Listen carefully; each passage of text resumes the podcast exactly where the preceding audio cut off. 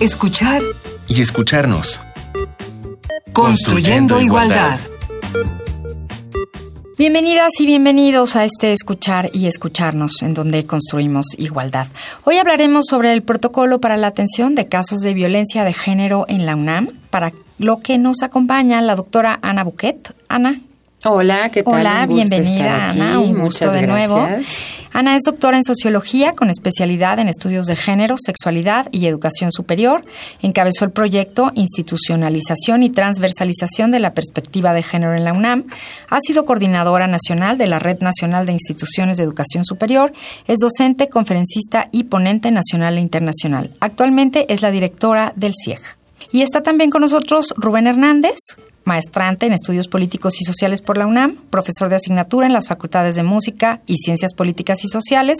Su trabajo académico se interesa por la vulnerabilidad de los individuos a la luz de las violencias y del cuidado de la salud. Actualmente encabeza la Secretaría de Igualdad de Género. Rubén, bienvenido. Hola Malia, un gusto estar aquí. Un gusto una vez más.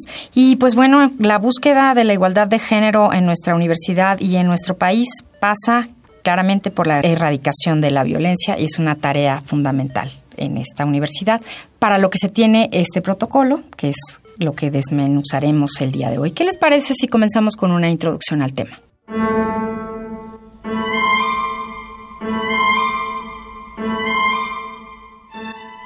La violencia de género es un fenómeno estructural que limita el ejercicio pleno de los derechos humanos y las oportunidades de vida de las personas. Se sustenta en las desigualdades de poder por razones de género y en los mandatos tradicionales de la masculinidad y la feminidad.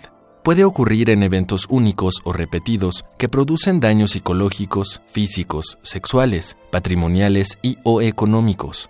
La universidad no es un contexto libre de violencia. Fuera y dentro de sus espacios, entre sus integrantes se reproducen comportamientos que atentan contra la igualdad, la dignidad y el respeto a la diversidad. De ahí que, desde agosto de 2016, la UNAM cuente con un protocolo de atención a los casos de violencia de género, instrumentado por la Oficina de la Abogada General, que tiene por propósito establecer las directrices para la tramitación de quejas, así como la atención y el seguimiento de las mismas. Si quieres conocer más acerca del protocolo para la atención de casos de violencia de género en la UNAM, cómo funciona y cómo acercarnos a este, te invitamos a quedarte.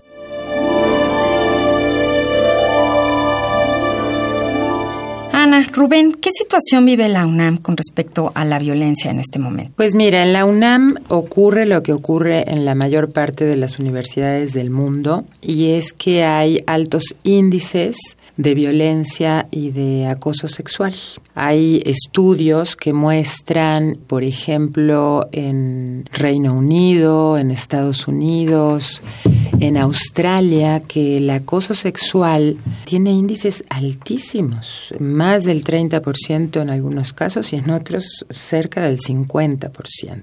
Así que eh, no estamos hablando de un fenómeno exclusivo de la UNAM, estamos hablando de un fenómeno que ocurre en las comunidades universitarias y que ocurre más allá de las comunidades universitarias, ¿no? Y esto también nos habla de que las instituciones de educación superior no son ajenas a las desigualdades de género, a la discriminación y a la violencia que se produce en todos los espacios de la vida humana. Entonces, estamos hablando de que en la UNAM hay violencia de género, hay acoso sexual, no tenemos cifras exactas en este momento. Hicimos un estudio hace algunos años y las cifras son diferentes para las distintas poblaciones de la universidad. Viven más violencia y más acoso la población estudiantil y la población administrativa que la población académica. Y sin duda, como parte de nuestro trabajo en el Centro de Investigaciones y Estudios de Género de la UNAM, estamos investigando nuevamente el fenómeno de la violencia y del acoso sexual para poder tener eh, una aproximación más clara de qué está ocurriendo hoy en día con este gran problema. Y bueno, ¿qué sucedía antes? Porque ahora, y lo pongo entre comillas, ¿no? Se dice, está de moda denunciar.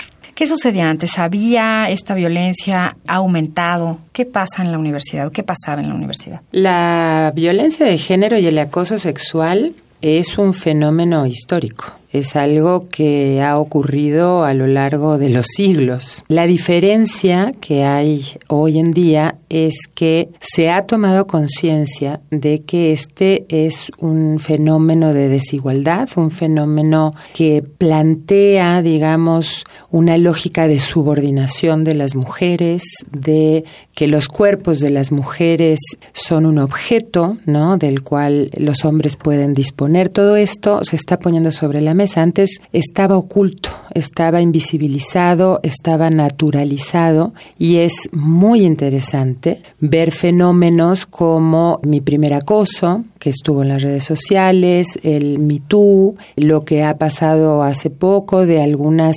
deportistas y actrices mexicanas que también salieron a decir y a contar sus experiencias en este sentido. Así que lo que tenemos hoy es una respuesta a un fenómeno que ha ocurrido a lo largo de la vida. Sí, en, en efecto, lo que está de moda no es la, la, violencia de género. La violencia de género es un, digamos, un fenómeno que nos ha acompañado por, por, por siglos a, la humanidad y lo que tal vez sí se está poniendo de moda es eh, un estado de alerta, un estado de conciencia para que las personas ya no toleren eh, este tipo de comportamientos.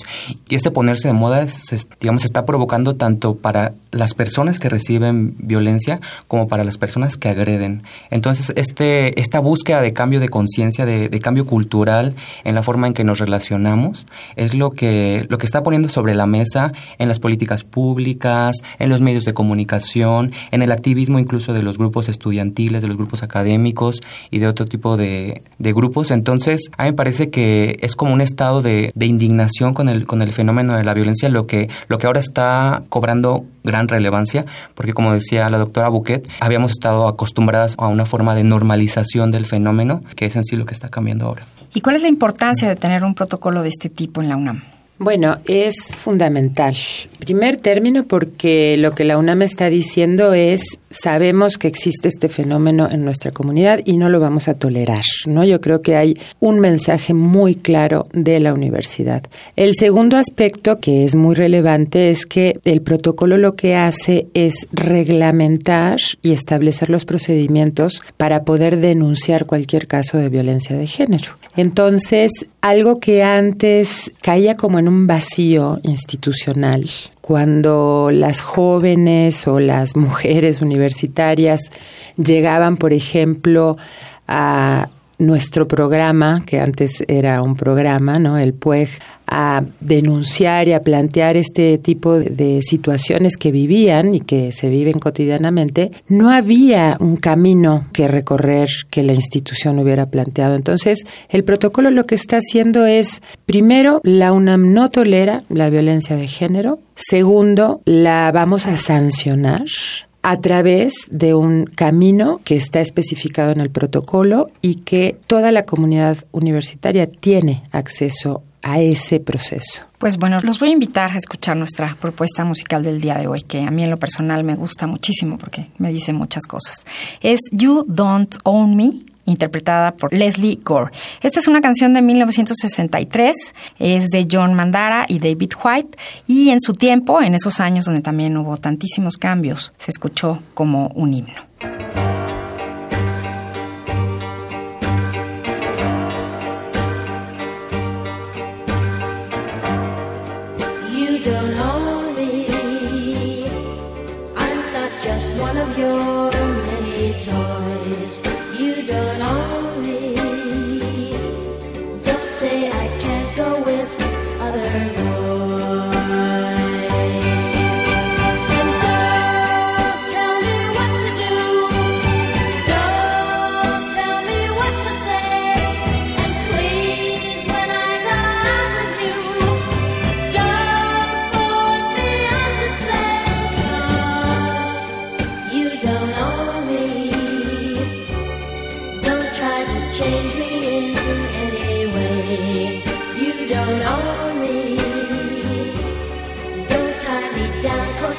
I'd never say.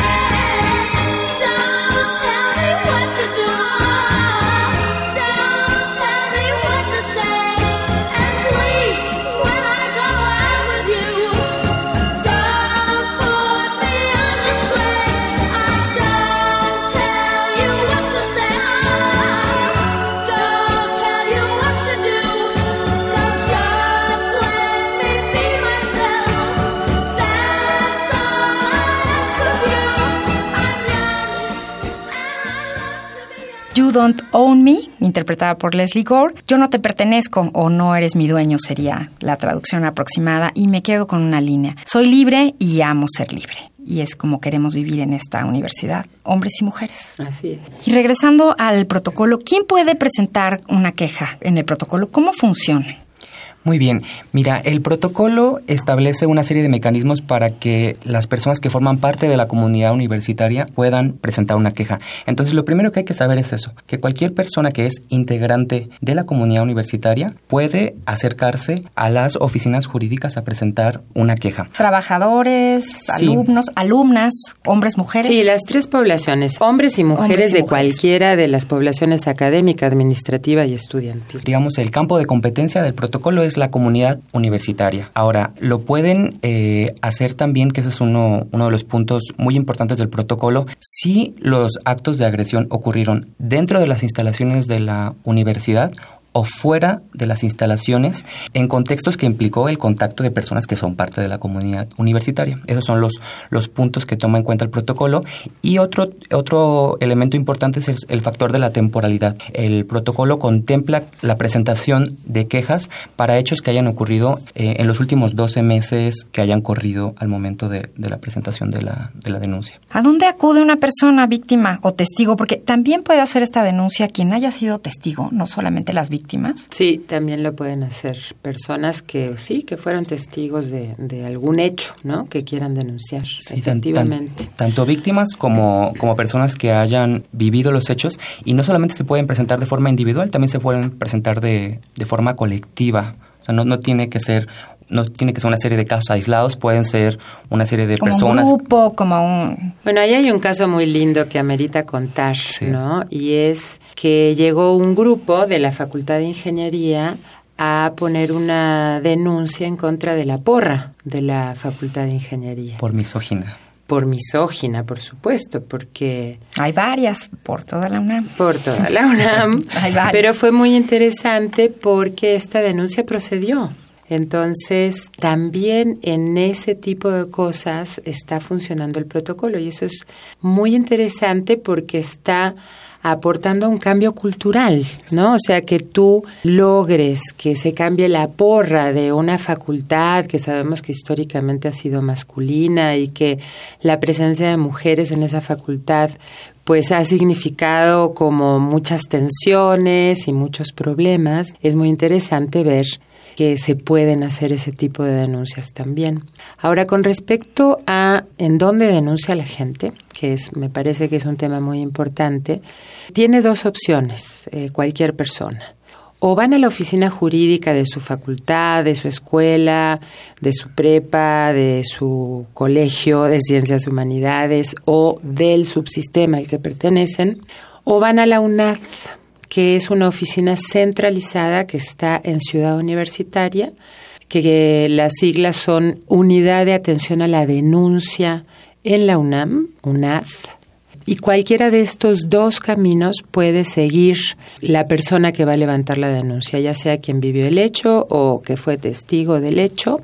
Y una cosa interesante en este sentido es que si la persona que va a levantar la denuncia no se siente cómoda o confiada por la razón que sea de levantarla en su facultad o en su escuela o en su prepa, pueden ir directamente a la UNAD, que es una oficina centralizada que depende de la oficina de la abogada general y que no tiene un vínculo directo con la entidad académica donde ocurrió el hecho. Y eso a veces es importante por aquello de tratar de que haya cierta objetividad y neutralidad en estos casos. Claro, y de ahí que sigue, ¿quién, quién decide si procede o no ¿Qué, pasa después, ya que se hizo la denuncia? Mira, yo tal vez me quiero escapar un poquito de la pregunta para también comentarles una cosa que me parece importante que conozca la audiencia, y es que muchas veces las personas tienen dudas respecto a si vivieron violencia de género, no saben si una frase, si un toqueteo, si un comentario.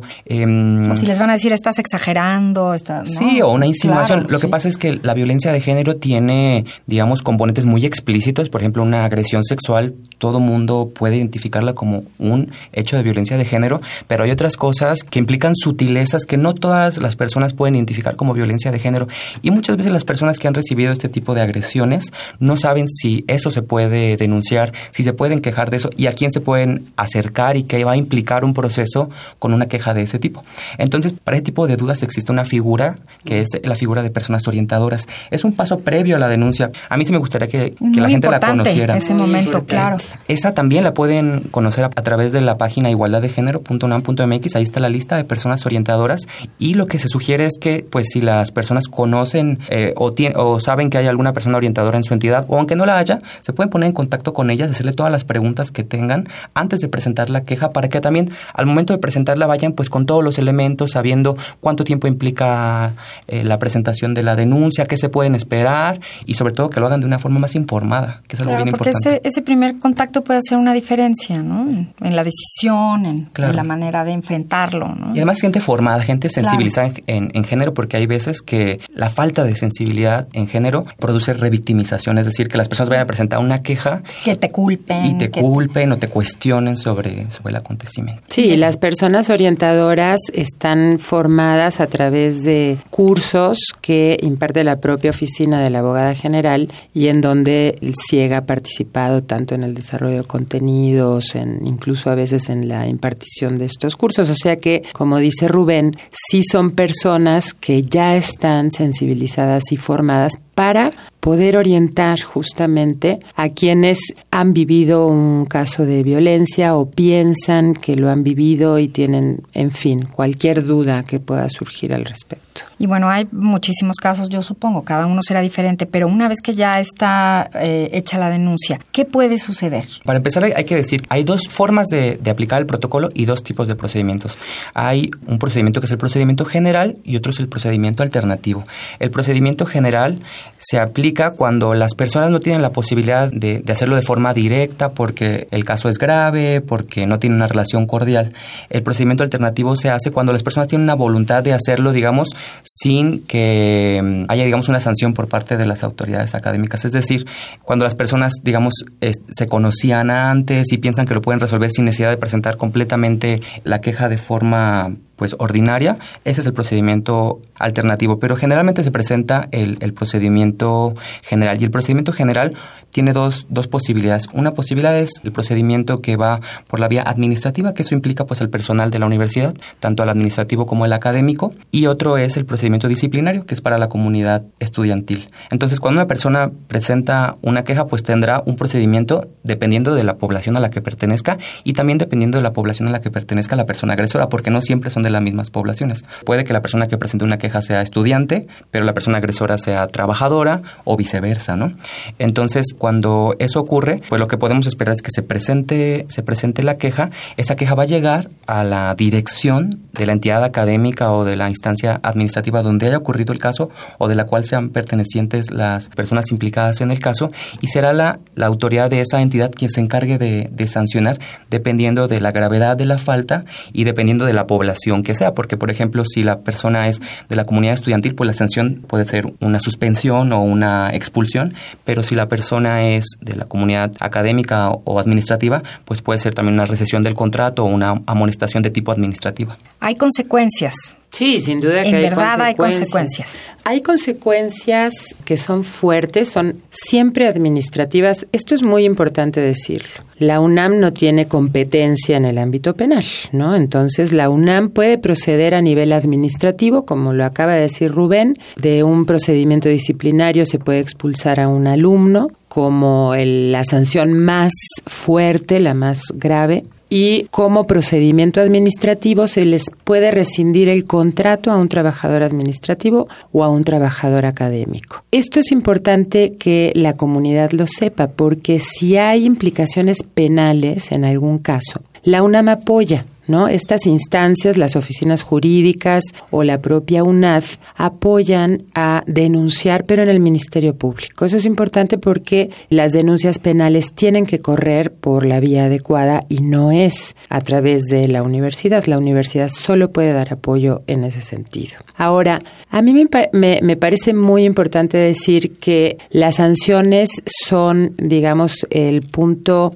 final de una situación muy desagradable, no deseada, obviamente por la persona que la vivió ni por la comunidad. Y que la UNAM, como otras instituciones, apuestan también a un cambio de carácter cultural, o sea, a poder realmente no solo prevenir la violencia de género, que también hay que prevenirla, sino que haya un cambio en la mentalidad de la gente, ¿no? O sea, en la forma en cómo nos relacionamos hombres y mujeres o cualquier identidad de género, que haya un cambio radical en ese sentido, porque en el fondo la violencia de género, el acoso sexual, son manifestaciones de resabios de un sistema de dominación que se adjudica el derecho a decidir sobre los cuerpos de las mujeres, por ejemplo. Y allí es donde nosotros y nosotras tenemos que trabajar para que eso se vaya transformando, o sea, para que los hombres crezcan y se constituyan como hombres no violentos, como hombres no acosadores, como hombres que se sienten iguales y pares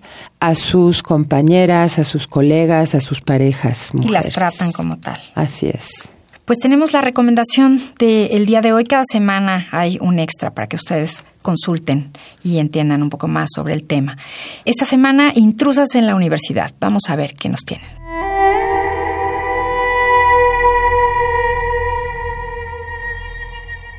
Intrusas en la universidad.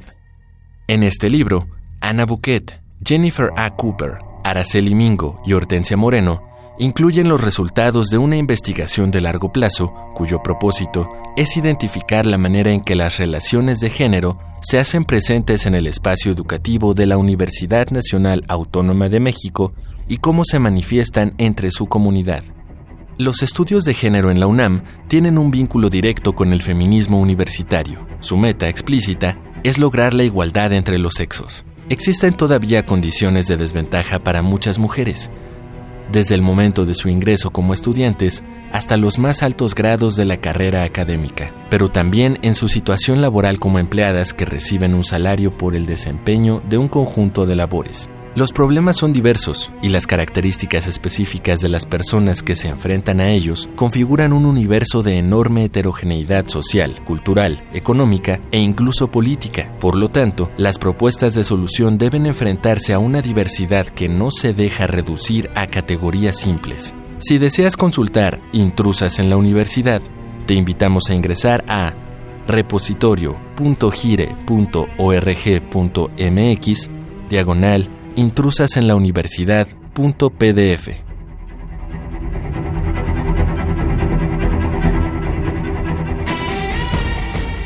Intrusas en la universidad, ya saben, pueden buscarlo en línea o también comprarlo en el CIEG. Si ustedes son de los que les gustan los libros en papel, ahí podemos encontrarlo. Y bueno, pues a más de un año de implementado el protocolo, Rubén, ¿qué resultados hay? Sí, Amalia. Lo primero que quiero decir es que en este año se consiguió que la comunidad universitaria denunciara. Tenemos eh, un reporte del primer corte de, un año del protocolo que nos dice que hubo 234 denuncias. De esas 234 denuncias, el 96% fueron presentadas por mujeres y las presuntas personas agresoras, el 96% eran varones. Eso nos ayuda a estimar pues el, el fenómeno. De todas esas 234 denuncias, el 80% de quienes la presentaron fueron personas de la comunidad estudiantil. Y también me gustaría decir que este es un protocolo de violencia de género, entonces no solamente se, se presenta cuando un hombre agrede a una mujer, sino cuando el género es la razón por la que se cometió la agresión. Entonces hay un 3% de, de personas de la diversidad sexual que presentaron quejas. Entonces yo pienso que el balance nos hace ver que la gente está conociendo el instrumento, que está presentando denuncias y esperamos que baje el fenómeno en términos como de, ocurrencia de la violencia, pero que sí aumente también la denuncia como una estrategia para hacer que, se atienda, se visibilice y se cambie, como decía la doctora Bouquet, el, el problema cultural.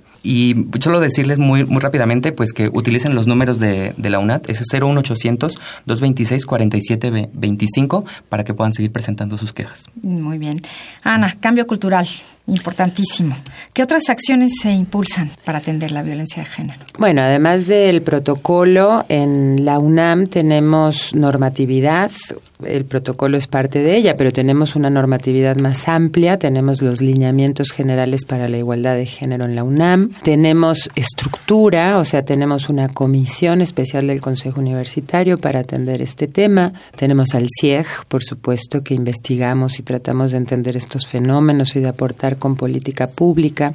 Y pronto va a salir justamente una política institucional de género para que las acciones que se establecen en los lineamientos o en otros documentos universitarios se lleven a cabo en todas las facultades, las escuelas, las prepas, los SHs, los institutos, los centros y también las dependencias administrativas, aunque ya se están haciendo cosas, ¿no? O sea, yo creo que el balance general es que ya para nadie le es ajeno el término de género ni el término de igualdad de género género o desigualdades de género y que directoras y directores de distintas instancias universitarias están haciendo charlas, conferencias, tratando de entender qué pasa en sus entidades, haciendo diagnósticos, en fin, se está trabajando desde todos los frentes adentro de la universidad. Pues queremos una universidad libre de violencia de género. Recuerden que hay normas, procedimientos y protocolos que nos protegen, hay que informarnos, acudir a la UNAD, al área jurídica. Y pues muchísimas gracias por escucharnos. Se terminó este escuchar y escucharnos construyendo igualdad. Muchísimas gracias Ana Buquet y Rubén Hernández del CIEG. Un gusto como siempre. y estuvimos con ustedes en la coordinación Ana Moreno, en la investigación y redes sociales del CIEG Jorge Hernández, asistencia de producción Carmen Sumaya, en la operación técnica Juan Puget, en la producción Silvia Cruz Jiménez y aquí en los micrófonos María Amalia Fernández. Hasta la próxima. Radio UNAM y el Centro de Investigaciones y Estudios de Género presentaron Escuchar y escucharnos. Construyendo, igualdad.